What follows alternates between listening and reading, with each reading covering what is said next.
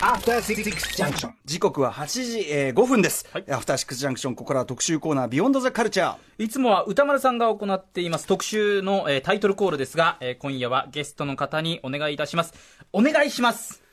人間万事採用がニューエディション特集最終章。ボビーその愛いやー、ということで、えー今夜のゲストのナイルスの西寺豪太さんです。はい。こんばんは、よろしくお願いします。どうもこんにちはさっきのあの陽一郎さんも、はい。もう10年以上あの野球チーム一緒でああ本当。あの僕僕らがやってるチームで,、あそうなんですね。あだから草野球もしてるんで、えなんかでマイケルも良かったですね。ああやすね、なんかあのカバーならではの良ねさっていうねやっぱありました車乗ねってあの聞きながら来たんですけど、はいはいはい。6月25でマイケルのあの命日はい。の9年前に、それこそあのキラキラやってた TBS 介の,、あのね。博士の金曜日だったと思うんです、はい。あの本当に昨日のことのようにというか、あれが丸9年前で、はい。あと今日はねジョージ・マイケル僕も大好きなの誕生日でもあり6月25そしてプリンスがパープルレインを出したのも1984年の今日ということでリーパーク T シャツいろいろだから豪太的その惑星直立っていうか起こってるっていうね。ちなみに、えっと、先ほどの DJ 伊藤洋一郎さんのマイケル・ジャクソン・リスペクト・ミックス、プレイリストの方はですね、明日アップされる予定なので、えーそちらね、はい。参照してください。全然知らない、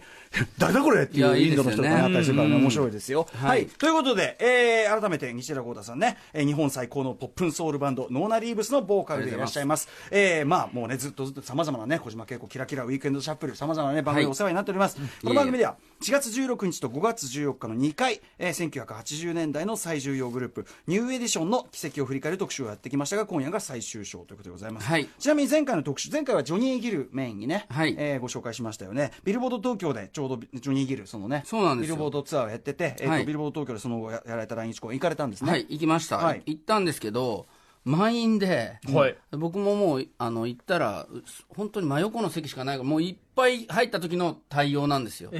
かつ終わった後もあのアトロク聞いてきましたっていう人に割と声かけられて何何人か。多分それからすごいあの、人数が伸びたみたいで、あ、そうですか。はいうわ嬉しいわ。あのジョニー・ギルもあのい前々前歌ってました、一生懸命。前々はいやっぱりすごい長いんですか、やっぱし？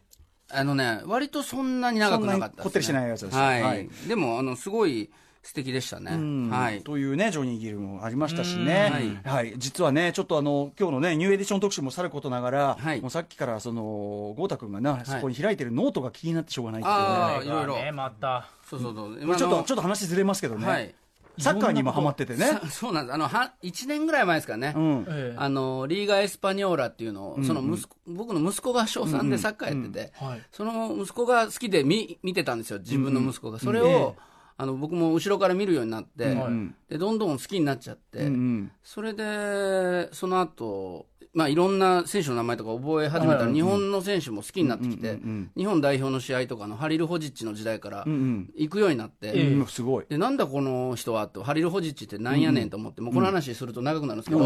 あのハリル・ホジッチのこと研究し始めたんですよ。でミもルホジッチ研究。ホジッチ研究してたんですよ。いろいろ考えてたら、この人あかんちゃうかと思ったりして、思ってたんですけど、思ってたとこやそしたら、あの、やめさせられたじゃん。まさにまさに。で、もうずっと別に僕、にわかっていうか、まあ、小中はサッカーやってたんですけど、うんうんうんあのーまあそんな真剣にやってたわけじゃないんで、んうんうんほんまに初めてこんな面白いと思って、うんうんしばらく黙ってたんですよ。なんかその、にわかなのが、うんうんツイートとかにも混ぜるのもあれやなとまあまあまあまあまあ。だんだんでもちょっと溢れてきてしまって、好きさが。うんうんうんで、今回のワールドカップだったんで、はい。もう全試合今見てて、うん。で全部研究してノートさ、これノーのノートがノートがすごいですよ。さ、これは試合の進行と、あと似顔そうですね。似顔絵ですね。選手の似顔描いてんの。そうです。ほんで全部ね、ダジャレで覚えてて、あの、選手の名名前ね。前、チュニジアの選手とルイか、ス・スアレスとかもそうだ、エジプトのサラーとかね。だっ。てこれよ32カ国？32全部分の資料があるってことですそう、かあの、一応あの、ま、まとめて最初これ、スに。ポーツ実況アナウンサーとしてどうですか、これ。しかも、これ、綺麗ですからね。我々も資料作るときも自分が分かればいいやぐらいの感じでやっちゃいますけど。これ、本出せるレベルのまた。今すごい頑張って、この綺麗昨日のセネガルとかもね、すごい良かったんですけどね。あの、シセ監督っていう人、めちゃくちゃかっこいいんですよ。あのミーゴスとかみたいな感じの。はい髪型ね。はい。シセ監督の立ち姿がクール、姿勢がいいって言ってこれでもうまいね。ゲーム入ってるいろい ろそういうの。どうどうにもこう。すごい。あの、ナポリのクリバリっていう選手がいたんですよ。はいはいはい。はいクリバリはかっこよすぎて、雑誌からハサミとノリで切り張りしたいぐらいかっこいい。すごい。これこうやって覚えてるんですね。データと別にそういう余計なダジャレも考えないけない。大変だよ。大変なんです、ダジャレが。サネって1000 196センチで、ええ。それが日本のディフェンダーとの差ねって。その長身、長身が。すごい。そういうのでチュニジアとかもどんどん詳しくなっちゃって。まあ、なかなかね、チュニジアは見る機会ないかもしれませんからね、普段。めちゃめちゃ研究肌で、そのね、はい。その記録癖というかね、ん。というところと、はい。このなんかダジャレ、なんていうのかな、まあ、あえら、あえらのコピー感といいますか。ちょっと後でこれどっかでアップしとく。ねあの、ツイッターとかインスタには上げてるんです。いやいや。まあ、これ話が長くなっちゃいまいやしたけどちょっと まあだからサッカー、ハマりたてでもこのね、この男がですよ、その研究成果を発表するのがこれね、特集ですからありが。とうございます。今度はトークイベントとかもサッカーのイベント行ったりして、後ろの方で手挙げて質問とか。いや、これぞ没頭力ですよ。没頭力だね。すみません、没頭力本題、本題、本題。本題、本題行かないとダメです、いすみません。じゃあ、というこよかったよかったニューエディション特集最終章ということでございます。本日はボビー・ブラウン、ま、ついに、はい。はい、できました。これもう本当に、あの、クマスにも、あの、はい分かってもらえる、もう、これも、ボビー・ブラウン、ちょね、中心人物一人いましたけど、ニューエディションの話を続けてきた最終章です。はい。三部作の。これで先生、お任せしてよろしいでしょうか？はい、ありがとうございます。じゃあ、まず、そのボビー・ブラウンという方が、はい。なんでまあ、今日、わざわざまた3回目やったかというと、ええ。あの、ドントビー・クルエルという、まあ1988年のはい。6月20日に出て、えーそれから1989年の一番売れたアルバムになったって言っていたドントビー・クルエルが出たのがちょうど30周年なんですよ、今。はいまさに。なので、えー特集、最後に持ってこようと思ったんですけど、はいその中から、えーシングルヒットしたロックウィッチャーという美しいバラードをはい聞いてもらえますでしょうか。ボビー・ブラウンでドントビー・クルエルからロックウィッチャー。はい、ボビー・ブラウン、ロックウィッチャーお聞きいただいております。あの、ドントビー・クルエルっていうアルバムは、ちょっとまあおさらいすると、はい。その、ニューエディションというグループ5人組の中の、まあ、セカンドリードボーカリストだったやんちゃなボビー・ブラウンという方が、まあ俺はもうこんな、あの、お子様ポップスをやるのは嫌だと。え言って大人のアーティストになるんだと言ったらやめたんですよね、グループを。で、まあソロアルバムを、まあ1枚キングオブステージというのを出したんですけれども、その後にセカンドアルバム、もうこれは渾身の自分の自信作にするぞということで、えー LA& ベビーフェイスという、まあ当時もうイケイケになりかけてた二人組の、はい。まあプロデューサーですね。もう90年代も牽引していくような、え。ね、あの二人ですけれども、それと、えっと、テディ・ライリーという、はい。まあ、またそれはもものすごい若かったんですけども、後にマイケル・ジャクソンもプロデュースしますし、まあ、ガイだったり、ブラック・ストリートだったりっていう自分のグループでも成功していく、まあ、ニュージャック・スイングと呼ばれる音楽の、その、まあ、創始者というか、まあ、あの、牽引者のテディ・ライリー。こんな人たちを読んで作ったのが、まあ、ボビー・ブラウンの実実質的なもうソロデビューと言っていいでしょうね。もう本当に自分でハンドリングしたのがこのドントビー・クルエルで、それが30年前に出て、その中には、あの、ハードな曲っていうか、踊れる曲も入ってたんですけど、あの、こういう、あの、ロックウィッチャーとか、ロニーって曲とか、はい。この、クワイエットストームっていうんですか、なんかスロージャムスロージャムですね。こういうちょっとこう聴いてて気持ちいいなっていうような曲も入っていて、それがまた、あの、当時のティーンネイジャーだったり、女子たちにはい爆発的に、まあ、受けたと。はい、今後ろに流れてるのがロニーという方の曲ですね。はいはい、まあまあ、あの恋人同士がイチャイチャする時用の BGM 用の曲がスロージャムですね。そうですはいね。そう、そのボビー・ブラウンは、まあ、ニューエディションと、まあ、契約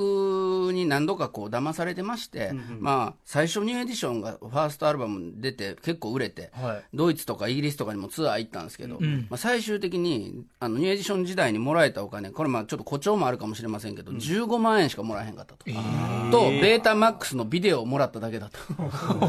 当時、ベータと VHS だったの。にビデオデッキをもらっただけだと。それぞれ。じゃあ完全にブラックな作めち詞だったゃめちゃくちゃ働かされてたのにっていう話で、そのまあ天才的なああの、まあ、インディーレーベル当時やってたんですけど、モーリス・スターという方は、まあ、そのそんなことで揉めまして、はい。そのニューエディションを手放すことになり、えー新たにや、あのー見つけてきたのが白人の少年たちでニューキッズ・オン・ザ・ブロックというグループで、それも大成功です。まあ、その方の、まあ、曲が良かったから売れたというところはあったんですけど、はい。まあ、ボビーは割とそういうことをしっかりこう、ものを言う子供で、もうそれおかしいじゃないかと。うん。まあ、その人気者になって嬉しいけれども、で、まあ、グルーピーに囲まれて、はい。それで、あの、まあ、初めての初体験、初体験っていうんですかね、ええ。初体験はですね、あの、ベメンバーでも一番早く、なるほどボビーが。そうなんまあ、ぽいですね、やっぱりアンあの他に。もう女の子にうわって囲まれましたから、どうしようかな思ってたんですけど、あの言うてますね、自分の自伝、この本ね。自伝。エブリリトルストップにその辺を詳細に書かれてます、ファンのこと、初めて一番最初に俺が体験したと、はい。ノースカロライナ州のツアーバスの中で、ええ年上の子やったと。で、みんなが、え、気持ちないのか？って言って言ってきたから、もう最高やぞって言ったら、あの、みんなが一気にそういうこと始めて、コンドームが足りなくなった。書いてあります。ああそういう話をやっぱりしてるんですねまあ、自伝に書いてあるからね。自伝に書いてあるあの、見見てきたのか系でね。自伝に書いてある。まあそれぐらいまあ大人気で、まあ、そのもニニューシン楽しくやってるんですけど、まあ、やめまして、はいでまあ、そのファーストアルバムを出して、その次、えー出したのがこの「Don't Be Cruel」だったということなんですけど、まあもうともかくモテたことでもう知られております、あの前回も言いましたけど、ジャネット・ジャクソンとも付き合い、はい。そしてマドンナともまあ付き合い、はい。そしてホイットニー・ヒューストン、後に結婚する相手になるんですけども、ホイットニー・ヒューストンからも求愛されるという、もう、もう本当にもうスーパーモテ男、それも別に隠れてじゃないですよ、その女の子の方から、それでもいいということで来ると。でまずそのホイットニーとの出会いのエピソード、はいはい。えーちょっと細かく僕ちょっとあの今日これ英語しか出てないんで、ええ読んで訳してきましたけど、電気ね。はい。はい、電気を英語し英語版これ面白いんですけど1989年4月。はい。ソウルトレインミュージックアワードっていうのにまあ呼ばれまして、これはもう大成功したアーティストが呼ばれる回ですね。でロサンゼルスのシュラインオーディトリアムでパフォーマンスの前に、自分らのね、えー誰かがボビー・ブラウンの後頭部を軽くコンコンって。まあなんかその、アーティストも椅子に座って見てて、そのショーを。はいはいはい。それであのー自分がもらう時になったら、まあ、出て行ったり、はいあとまあ自分のパフォーマンスは自分でやったりとうんうん。まあ基本的には客席にいるという。まあ、グラミーだね、アグラミー。そうそうなんです、その時にコンコンって自分あのボビー・ブラウンの後頭部を、まあ、こづいてくるやつがいる。お何やと？言って後ろ向いたと、おそしたらホイットニー・ヒューストンがそこにいるんですよ。でもう何やねんと何も言わなかった、はい。そしたら隣の人物にホイットニーがまたあのボビーの隣の人に話しかけながら、ボビー・ブラウンの前向いてるボビー・ブラウンの後頭部をコンコンってまたやってく。る、おそれでむっちゃムカついて「はいエクスキューズミ何ですか？ーなんだよね彼女は無視して、えもう知らん風に喋ってるって。絶対そのホイットニーがやってる。ホイットニーさんもその時点でススターになってるのね。もう大スターです。もうね、4500万枚レコード売ってる。そのスーなパー7曲、スターから7曲の全米ナンバーワンヒットを持って25歳にして天下を。そのボビー・ブラウン、ボビー・ブラウンがま前にいて、ホイットニーがいて、ほんでまたコンコンって。えまた無視する。はぁっていうことになりまして。で、か彼女はまず背中を向けたんですね、その時に。はいでなのでボ、ボビーはトントンって叩き直したんですよ。ええあの、ゆっくりとホイットニーが振り返るんですよ。そしたら背中も、一瞬背中向けてたんですよ。頭叩き続けたやろって。で、ボビーが言ったんですよ。そしたら、そうよって。いやーすげえその、そう、I know って言ったんですね。ほでこの瞬間に、たった二つの言葉で、ホイットニーは僕の世界を変えたと。耳の中でその声が鳴り響いた。で、その後、まあ、ここの前言った話なんですけど、あのーダンスして、ほボビーが歌ってて、まあ、一長蘭のジャケットを、シえ。えョーの最中に投げた、そしたらホイットニーが、もう取り巻きに、あれ取ってこいと言って、取ってこせ。まあ、だからもうホイットニーがボビー好きやったんですよね。好きでアプローチをしたと。むちゃくちゃ好きやったんですよ。それで、でもボビーも、ホイットニーがあんまりにも綺麗やから、はい。まあちょっと腹立ったけど、でもまあ普通の、あの、男よりは、まだ冷静で、おい、普通普通はだったよね、ホイットニー・ヒューストンにね、こうやってコンコンってやったら、レッセス、あ、もう、あ、ちいやーそうですよね動揺しちゃいますよ。そうなんですよ。うんもうね。なんですけど、一応、ボビーは怒ったっていうのがまた、ちょっと良かったんでしょうけど、で、れがいいんだ。でジャス、ジャケット拾ってきて、ホイットニーがこういったちょっとね、あの、え英語でちゃんと読むとね、あの、状況違ったんですけど、その、ボビー・ブラウンのジャケットを楽屋に持ってきたホイットニー・ヒューストンが、これもらっていい？って言ったんですよ、いきなり。それで、あの、ボビーが、いいよって、ほあげるよってたんですよ。なるほど。なんやねんみたいな。キャラが変わって、あちょっと、ちょっと、ちょっと、緊張して。ちょっとだからなんかちょっと照れ、照れ笑いというか、近藤さん。あげてんですよ。で、まあ、ともかくそこから、まあ、物語が始まったってことなんですけど、で、ドントビークレイで大ヒットして、結果、ええホイットニー・ヒューストンとボビー・ブラウンは結婚します。そして、結婚した後に、ボビーというアルバムを出すんですけども、二人が唯一、正式に残したデュエット曲。これを聞かせて意外と知られてないかもね。うんあのね、そうなんです。ボビーというアルバム、実はその、 Don't Be Cruel の影に隠れて、んうんちょっとね、その、なんていうのかな、こう、ちょっとねダサくとまでいかないんですけど、うんねだけど、めちゃくちゃこの今かかってる、あの、Two Can Play That Game っていう曲もそうですし、Get Away っていう曲もそうなんですけど、めちゃくちゃいい曲入ってるんで、まあちょっと今日曲あんまりかけられないんですけど、聴いてもらいたいんですが、このボビー・ブラウンホイットニー・ヒューストンの Something in Common、かけてもらっていいですかね？はい。はい。それでは、えー聞いてください。Something in Common。ボビー・ブラウンホイットニー・ヒューストン。はい。ボビー・ブラウンとホイットニー・ヒューストン、デュエットで、 Something in Common。これ、でも当時、あの、ヒットしましたね。そうですよねすげえ、すげえ聞いた、はいすげえ聞いた。うんまあ、僕あの、 Some thing in 肛門で、なんか肛門になんか入ってんのかなって一瞬。台無しな さっきの美しい。愛の歌なんですけど。すごくいい曲だなって聞いてたのに。こう、もんって言いましたからね。そこ伸ばしましたそうからね。そうタモリクラブ的には。タモリクラブ的いらない情報ですよ、これは。すみません、はいまあでも、この時あたりがやっぱりお二人の人生にとっても、まあはい絶頂期といいますか、んまあ世界が、ほんもあの、自伝にも書いてあるんですよ。ボビー・イン・ラブっていう賞がありまして、あの、その賞にあの、世界中が未だ見たことのないほど強く狂う狂うほど、情熱的な関係を築いたロマンティックな瞬間って、もう自分で書くかっていうですけど。でもまあ、さっきの話聞いてもね、素敵なちょっとね、ボーイズミ、ボーイミーツガールでもあり。そうなんですよね。すそれがしかもスーパースター同士です。クイーンとキングですよ。そうです、そうです。もうその二人がその1989年一番レコードを売った男と、に4500万枚売ってた、もう、もう世界ナンバーワン女性シンガー。がホイットニーでしたから、80年代後半から90年代にかけては。で、まあ、時々ね、そのボビーも可愛いとこあってですね、はい目覚めると、横に世界一美しい女性が、ね、眠ってることに、おとぎ話ではないかと僕は思ったんだと。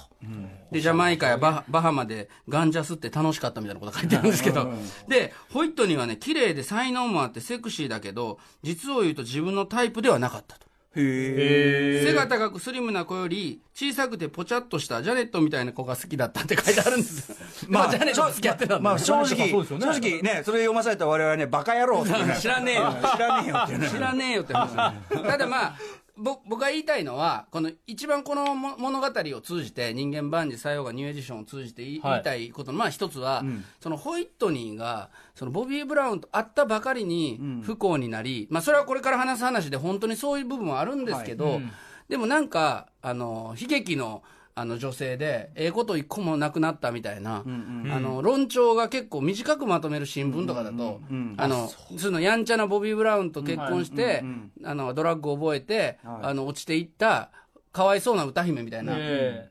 感じのを、ちょっと僕はやっぱそ、それ、それ簡単すぎるんちゃうかなと。さっきの話でも、そのボビーが誘ったわけじゃなくて、明らかにホイットニーから近づいていって、なおかつ、ホイットニーが、やっぱりその、まあ、生きたいように生きれる、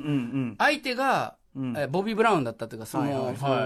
あのええ。特別扱いされない、はいはい。その二人の関係、うん。で、実際に数年間は、さっきも言ったように、未だ見たことない強く狂うほど情熱的な関係を築き、はい。やっぱり、その、まあ、ボビーは今、別の奥さんと、あの、子供がいるんですけど、ええ。でもやっぱりそのホイットニーと一緒に向き合った時間の濃さっていうのは、まあ、例えばですけど、まあ、マイケル・ジャクソンとかプリンスとか、やっぱりその何度か結婚されてますけど、なんていうか、あの、ボビーとホイットニーのような、うん本当にこう対等な格で、うんうんうん。こうぶつかり合うっていう愛みたいなものっていうのは、やっぱり気づけなかったんじゃないかなと思ってて、でそういう意味では、その、それが最終的に悲劇になったとしても、うんうん。生きたいように、まあ恋、恋をしたえ。ホイットニーとかボビーを、はい。はい。なんかこう、簡単にまとめて茶化して終わりみたいなのは嫌だなって思う。んです。はい。うん、だからなんかボビーって、まあ、そのもちろん悪いとこもいっぱいあって、まあ、逮捕歴もあるし、ぼあの飲酒運転もしたりとかありますけど、なんか不不幸になる権利もあるっていうかさそうそうそう。不幸な人生を選ぶはあさなるほど。権利もあるっていうかさ、ううん。んで、えーまあ、ボビー・ブラウン、結局、ちょっとずつこう人気が落ちてきまして、はい。その時にニューエディションでもう一度集まろうっていうのが1996年にはい。タイミングが訪れるんですが、この再あのニューエディションのまあ再結成といいますか、ジョニー・ギルを加えた5人で活躍しながらも一旦解散していたニューエディション、はい活動休止していたニューエディション。で、その間にベルビブ・デボーというグループが大ヒットして、で、またちょっと人気なくなってっていうところで、あ、じゃあもうボビー・ブラウンオリジナルメンバーも入れた6人で集まろうやだ、集まろうやと。はいで、その時の1曲目のシングルの A 面の、あ、A メロの1番はボビーに歌わせようと。いうことで、ちょっとこの曲でボボビー・ブラウンおよびニューエディションのかっこよさ、えー1996年にまた世界は知ることになりました。ニューエディションで、 Hit Me Off。はい、えーニューエディションで、えー Hit Me Off。はい。あの、まさに。宇多丸さんこれね、サンプリングの今、はい、あのボブ・ジェームスのサンプル、まあ、すごく、あのと90年代当時のヒップホップのモード、まあ、いわゆるヒップホップソウルっていう感じですかね,、そうですね。はい、90年代半ばの本当にモードって感じですね、えー。あのビデオをね、見てもらえると、この6人が、あまあ、今、ラップしてますけどね、あのロンデボーが、俺がロンデボーだみたいなこと言ってますけど、このね、ビデオ見るとね、ニューエディションのこの当時の、あのすごく魅魅力的な、ん。えー感じが伝わるので、あの見てほしいんですが、ちなみにね、あのちょっと言うのを忘れてたというか、あれなんですけど、改めて強調すると、ボビー・ブラウンと、あの歌丸さんは、同じ1968年生まれなんですよ。僕69です。あ69ですか、あはいはい。じゃあ、えっと、ボビー・ブラウン、あ69年生まれなんです、ボビーが。うんうんうんだからあのアメリカの学校行ってれば同じ。です2月生まれなんで日本の学学生で言えば1個年上です。あの歌丸さんが1個下です。あ歌丸さんが一個下。はいうんうんうんうん。だからそんなに変わんないっていうかボビーが1969年2月生まれで、はい。後の人たちがまあ大体1968年生まれなんで。んかボビーと、ボビーとラルフとかは日本の学校行ってたら同じ学年。行ってないんですけど、歌丸さんと同じ学年。でも、まあね。でもなんかそその感じも分かりますけどね。うん。あそう、そうなんですよ、まあね、意外と若いってことなんですよ、そのボビーって、うんすごいあの確かに確80年代から活躍してたんですけど、まあでもね、こうやっぱりね、あのまあ、年春じゃないですけど、まあ、この辺りまでのボビー・ブラウンっていうのは、はい。もうめちゃくちゃなんですよ、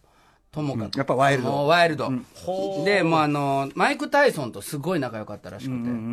それで、でもムッキムキにもなりましたもんねもう。それもう体も鍛えて、でへー3歳年上のマイク・タイソンは、あのと2人でめっちゃつるんで若くて。なかなかでまあ2人ともとんでもない金持ちで,、えで動くもの全てをファックしようとしていたって言うんですけど。えー、すげえ。で東京ドームでタイソンの試合がある時に、はい。自分もなんか大阪でボビーのコンサートがあって、はいはい。その前日もホテルのスイートに満杯の日本の女の子を呼んで、もう大パーティーをして、はい。でタイソンに寝た方がいいんじゃないのかって ボビーが言ったらしいんですけどいや大丈夫大丈夫で 3, 3ラウンドで俺勝つからって言ってたんだけど、10ラウンドでノックアウトされてその時にあのボビー・ブラウンが「I, I cried like a baby」僕は赤ちゃんのように泣いた「I felt like it was my fault」俺のせいだ。って自業自得。俺があんなあの遊びにあんな飲んでたから。あ前前日にめちゃくちゃパーティー。いやいやいやいやそれはタイソンのせいだからそれはすね。ごいエピソードですね。そうそうそう戦う前にエネルギー使いすぎるのよく よくないんじゃない当たり前だそのあそうでもあのありましたね。ありましたありました。でそういうことがあってのタイソンのあの負けだったんですこの、えあー。あたりに東京でもいろいろ悪さしてて、ね。ででホイットニーがはい。ともかく、あのどんなライブがあっても、はい。あのアポなしで来るようになったんですって、うん。もう信用できない。もう信用できないから でそれが俺には逆に良かったって言うそのあんまだからわ悪いことしないでおこうって思えるから。あそうなんだ。そうじゃないともう、今や遊んじゃってしょうがない。そそ来ないって分かったらそんなことやっちゃうから、でもだからって東京でも大喧嘩してるわけだもんね二人そうね東京であの大喧伝説の。嘩して伝説のあのホイットニーがあの首都高であの5000万円って言われてたぐらいの,、ね、あの結婚の指輪をボビーにもらったのをアホか言ってあのリムジンから投げた そしてそのその指輪の行方は用として知れず。誰も見つけてないで当時赤羽に落ちてるっていう説があった。なんで？ちょうど。まだわかんないです。埼玉スーパーアリーナ行く途中やったんか知りませんけど。スーパーアリーナ途中の赤羽誰かがいやもうほんまに拾ってないいや僕のねあのこれはあのジャネット・ジャクソンと 80s ディーバたちって本に克明に書いてますから、これね。その辺で下向いてたらまだ落ちてるかもしれない。ホイットニーの指輪。知らずに拾ってる人もいたかいもしれない。たかもしれないし。もしくはね誰かそうでねそうね。まあもうそれもちろんホイットニーも探せ言うたんですよ、だけど全然あの運転してる人も東京の土地勘ないから、はい。どの辺やったかがあんま分かってないんです。よ赤って言われても。ねアラウンド赤羽でもまあともかくこれはあの本でぜぜひ読んでほ面しいんですけど白いでまあそんなまあいろいろありまして遊んでたら結局どんどんどんどんそのボビー・ブラウンのその状況は悪くなっていきまして、えでこのせっかくこの前も言いましたけどその仲良くしようぜって言ってニューエディションでツアーしてても、そこでやっぱりドラッグでこう遅刻したりあの酩酊して長くやってそれでまあセキュリティ同士が銃を向け合うというようなロロンデボーのチームと、それからボビー・ブラウンのチームでもういられなくなって、まあそのそ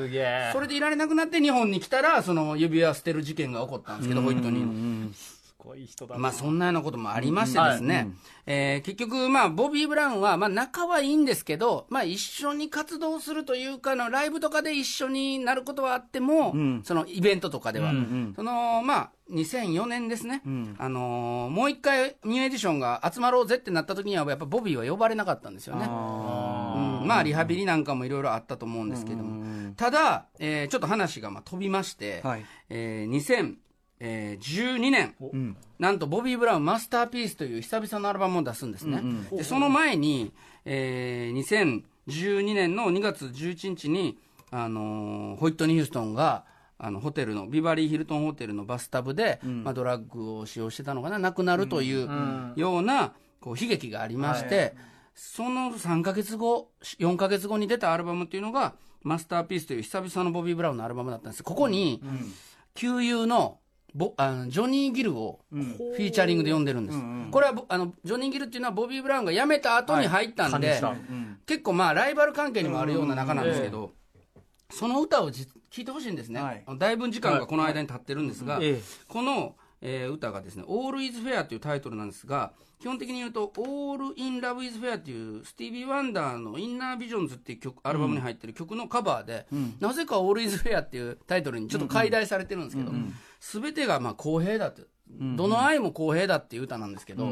そのボビー・ブラウンとジョニー・ギルが歌うことで、ものすごいこう重みがあるというか、うんちょっと聞いてほしいんですよね、はい。これ。あの、まあ、最終章の最終に今近づいていってますけども、そうやって調子に乗った時代もあった。しかしいろいろも失った、えーまあ、名優2人が、はい。えーボビー・ブラウンの、えーアルバムにジョニー・ギルが入った「All is Fair」ぜひ聴いてください。はいジョニー・ギルとボービー・ブラウンで「All is Fair そうですね。1番がボビー、えー、2番がジョニーということになってますけどやっぱりその男の、はい。なんか男同士の、まあ、友情っていうんですかね、うんあのつながりで、まあ、ボビーもあのよくあの歌が下手だ下手だって言われて、まあ、自分はエンターテイナーだから、キングオブステージ。ステージの上では、あの楽しませることの天才だから、歌はどうだって言うんです。自分もそんなにあの、そこは主張しないんですけど、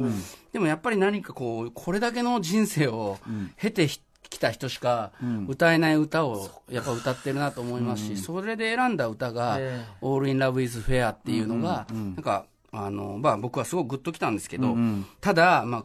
ここでもちょっとボビーの悲劇は終わらなくて、そのまあうんまあ、最愛だった、まあ、ホイットニーはあの亡くなったんですけど、はい。さらに追い打ちをかけたのが2015年の1月 ,1 月31日、えージョージア州で娘2人の愛娘ですね、ボビー・クリスティーナちゃんという方が、えーまあ、彼女も、まあ、お父さんお母さんの中で影響されたのか、そのドラッグに溺れる生活をしてしまい、それで意識不明で倒れ、でボビーは名医とされる人をさ散々探して任せたんだけど、えー半年後の7月26日に22歳の若さで娘も亡くなる。それも、えっと、ホイットニーと全く同じバスタブの中で、その倒れて亡くなるっていうもうお母さんと同じ死に方をしちゃうっていうのが、まあ、この後にも彼を襲うと。まあ、あの本当にねあのそのことについてその最後ボビーはあの I love you baby girl and I just want you to know it's okay for you to rest なんて言って、まあ、なんていうかな、もうゆっくり休んでくれと、ベイビーガール愛してるよと言って、まあ、キスして、で、結局彼女はもう亡くなっていったっていう話なんですけども、で、その、まあ、ホイットニーのおお母さん、もう歌手のシシー・ヒューストンっていう方なので、あの、祖母が、その、孫の、母、孫の、あの、お墓の前で歌うというようなシーンもありまして、まあ、もういろんなことが起こった人生だったんですけども、まあ、ただ今も、あの、ボビーは、あの、歌い続けてますし、えニューエディションも、えー2014年の12月9日に、えー実はそのジョニー・ギルが Game Changer っていうアルバムをリリースして、それがね、こう久々のヒット作っていうか、まあ、ジョニーはまあコンスタントにヒットしてるんですけど、そこにジョニー・ギルフィーチャリング・ニュー・エディションという曲、This One's for Me and You という曲をね、それがね、まあ、ボビーはいないですけども、ニューエディション名義で出た、まあ、最後のまあシングルといいますか、曲になっているので、まあ、今、後ろでかかってるのは You Give Good Love という曲で、ホイットニー・ヒューストンの、えーファーストシングルなんですけど、ボビーがあのコンサートの最中に、そのあのホイットニーの死を知って、それでこの曲を聴いてくれって言ってかけたのが「You Give Good Love」っていうああなたは僕に素敵な愛をくれたっていう歌なんですけど、僕はすごいその選曲も素敵だし、あのさっき言ったようにそう単純にホイットニーが変なやつに捕まったっていう話じゃないなっていうのをこれこのつながりでまあ感じたんですけども。はい。というわけで、あの、最後に、この、えージョニー・ギルフィーチャリングニューエディションの曲を聴いてもらって、僕ね、そうそう、あの、2010年の2月11日に埼玉スーパーアリーナの最後のホイットニーのライブ見に行ってて、あの、吉岡正治さんと最前で見てたら、はい。隣の隣がボビー・クリスティーナさんだったんですよ。だからその、娘さんにも一応近くで会ってたんで、そう思ってね、すごく悲しかったんですけども、まあ、最後に、あのー聞いてもらいたい、まあ、全部聞けるかどうかわからないですけど、このジョニー・ギルフィーチャリングニューエディションの This One's for Me and You を聞いてもらっていいでしょうか？はい、ちょっと途中になっちゃってますけど、はい、This はい。one's for me and you、ジョニー・ギルとニューエディションということでございます。ねえ、いやーもう何も言えねえですよ、もこう。の1から3までで、このニューエディションの物語を。特にやっぱボビーの、はい。もう上から下へのもうね、今日のボビーすごかったこですね。んな乱本高下ねそうですね。人生もなかなかないと思うし、でー。改めてやっぱホイットニーのことも思い出すしね、はい。なんかもうなんともそうですね。最終的に何も言えねえになりました、うん。いや、でもよかったです。あの、アトロクになって、こうやってこう、ちょっとずつこうね、話せるっていう機会が増えたんで、あの、僕もすごくやりたかった特集だったんで、ありがたいなと思ってます。はい。ぜひまたねちょっと音楽特集よろしくお願いします。はいお願いします。はい、えー、でですねえっとお知らせごとお願いします。はい、えっ、と、ライブがいろいろあるので、6月28日、フロンティアバックヤードとノーナリーブスで、えー、新代田フィーバーでやったり、あと、7月8日日曜日は、六甲山ミュージック2018で、えー、六甲山でのフェスに出ますね。えーで、7月19日はスクービードゥとノーナリーブスで、これは面白い。渋谷クラブクワトロの30周年に出るのと、あとあの宇多丸さんも使ってもらってるこの Beat It のカバンもそうなんですけど、今ちょっとマイケル・ジャクソンのアパレルをオフィシャルでアメリカとかとやり取りしながらオーガナイザーに僕なってまして、今ちょうどポップアップストアをどんどんどんどんいろいろ作ってるんですけど六本木のあのあの六本木ヒルズの向かいの蔦屋で今大展開してますので、ぜひよろしくお願いしますこれなんか絶対郷太君とかのセンスあればこそですよこのこれあのちゃんと一回あの作ってるのをちゃんと本物の写真見せてもうできる限り近近づけてくれっていうことでやってるのと、はいこれ曲シリーズでいろいろ出すんではい、はい。よろしくお願いします。よろしくお願いしますチェックしてくださいということですね。はい。ということで、えー、またぜひ、ゴータ君、別の特集でもよろしくお願いします。はい以上、人間万事採用がニューエディション特集最終章でした。ゴータ君、またよろしく。ありがとうございましあ Station. after this junction,